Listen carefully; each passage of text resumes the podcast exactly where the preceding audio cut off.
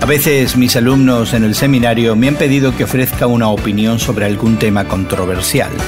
Con frecuencia sospecho que lo hacen no tanto por la confianza que tienen en mi criterio, como por la comodidad de evitar la inconveniencia de formar su propia opinión.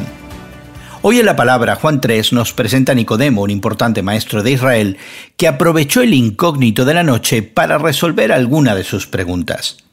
Pero antes de que las hiciera, Jesús respondió lo que estaba en la mente y el corazón de Nicodemo.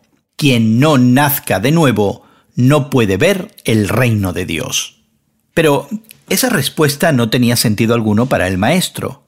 Jesús usó la ilustración del viento que sopla donde quiere. No podemos descifrar el movimiento del viento momento a momento, así que, de la misma manera, no podemos saber quién nacerá de nuevo por el Espíritu de Dios. Es y será siempre un gran misterio.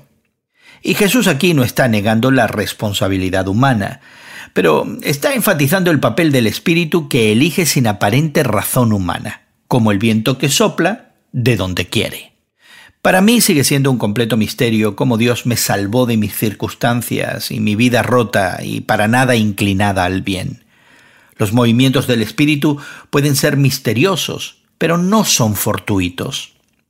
En el día de hoy dale gracias a Dios si el viento de su espíritu te hizo renacer de nuevo y ahora le perteneces a Cristo.